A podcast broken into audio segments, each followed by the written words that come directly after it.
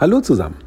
Willkommen zu meiner neuen Podcast-Folge und zwar geht es jetzt um Licht am Abend. So, und um kurz zu erläutern, worum es wirklich geht. Klar, Licht am Abend ist die Überschrift, aber wir sind ja bei uns nun mal bei Fit for Sleep immer bemüht, jedem irgendwo einen besseren Schlaf zu verschaffen, mehr Leistungsfähigkeit zu geben, mehr in Richtung seiner natürlichen Leistungsgrenze zu kommen.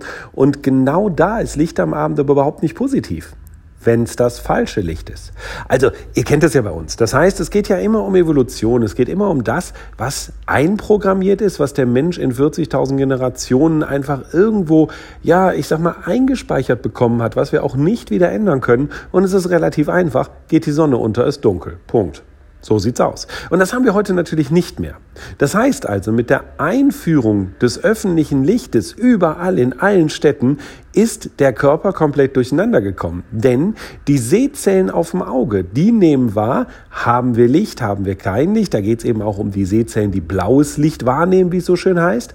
Und wenn ich natürlich noch Licht habe, kriegt der Körpersignal, ey, ist Tag und bitte nicht schlafen, beziehungsweise nicht Melatonin, also Schlafhormon, ausschütten. Dadurch kriege ich Probleme, was meine zirkadiane Rhythmik, mein Einschlafverhalten angeht, all diese Dinge. Und das ist natürlich etwas, was stört. Jetzt können wir natürlich nicht sagen, okay, wir machen einfach mal irgendwo fröhlich überall das Licht aus. Geht natürlich nicht, aber ähm, wir können dafür sorgen, dass der Körper in unserer Umgebung, wo wir uns abends aufhalten, nicht so viele Signale durch dieses blaue Licht bekommt, also nicht so viele Signale bekommt, hör mal, es ist nicht Abend, es ist Tag. Was ganz klar ist, dass ich das nicht überall minimieren kann. Das heißt, wenn ich abends zum Beispiel irgendwo Handballtraining in einer Halle habe, dann sollten wir relativ froh sein, wenn da Licht dann ist, weil ohne wird's Training schwierig. Aber dieses Licht wiederum signalisiert etwas Falsches. Das ist einfach so. Wenn wir aber abends zu Hause sind, sollten wir einfach darauf achten, dass es nicht zu hell ist. In keinem Zimmer. Also weder im Badezimmer noch im Wohnzimmer, wie auch immer. Nicht die falschen Signale an den Körper geben.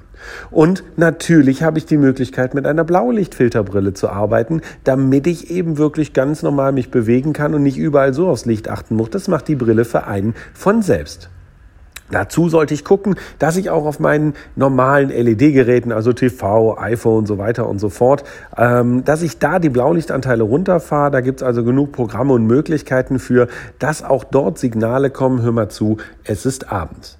Und das ist eigentlich schon der Punkt. Wenn es Abend ist, sollten wir dem Körper auch von Lichtseite her die richtigen Signale geben. Nämlich nicht, dass es hell ist und dass irgendwo blaue, äh, blaues Licht auf die Sehzellen im Auge kommt, sondern ganz klar, es ist Abend, es ist eher oranges Licht, was den Tag übertönt, der Körper fährt langsam runter, kommt zur Ruhe, es wird Melatonin, also Schlafhormon ausgeschüttet, Cortisol, das Stresshormon wird langsam abgebaut und wenn wir das alles ganz in Ruhe machen, dann haben wir auch hinterher keine keine Probleme einzuschlafen und durchzuschlafen. Also, Licht am Abend, super wichtiges Thema und wie gesagt, achtet doch einfach mal zu Hause drauf, guckt mal, wie es aussieht, wie viel Licht bekommt ihr wirklich ab. Also deswegen ab sofort abends Körper runterfahren, dunkler werden. So, das war's schon. Dankeschön, bis dahin.